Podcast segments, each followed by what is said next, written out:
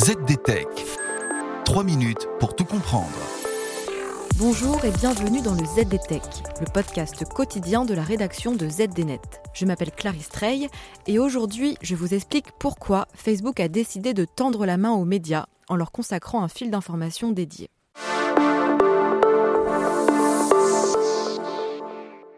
Si vous-même vous utilisez Facebook, alors vous avez peut-être déjà remarqué un nouvel onglet dédié à l'information dans votre fil d'actualité.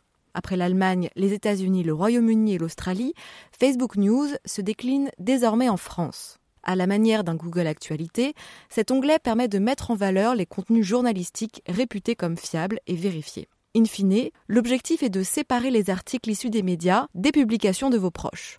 La fonction sociale de la plateforme reste ainsi préservée. Et d'une pierre deux coups, Facebook redessine la frontière entre les contenus d'information vérifiés et les publications susceptibles de contenir des approximations, voire des mensonges. Car oui, il s'agit bien d'une stratégie pour tenter de séparer le bon grain de l'ivraie. Facebook a souvent été taxé de contribuer à la désinformation.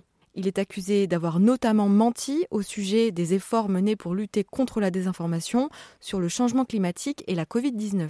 Mark Zuckerberg a toujours publiquement salué les initiatives pour créer des systèmes de modération plus efficaces. Mais il estime dans le même temps qu'il est difficile, voire impossible, de faire la chasse à tous les contenus problématiques, sur les centaines de millions de messages publiés chaque jour.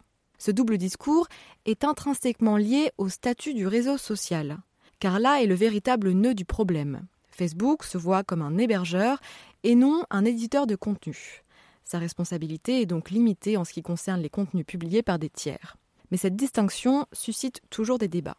Les législations pourraient bien être amenées à changer la donne.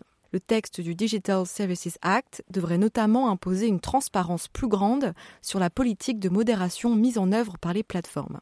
Pour l'heure, en France, il y a bien des avancées qui sont faites, à l'instar du service Viginum, chargé de la vigilance et de la protection contre les ingérences numériques étrangères et dans le cadre de la loi de 2018 relative à la lutte contre la manipulation de l'information, les plateformes doivent désormais décrire à l'ARCOM, ex-Conseil supérieur de l'audiovisuel, les mesures qu'elles mettent en place pour faire la chasse aux infox.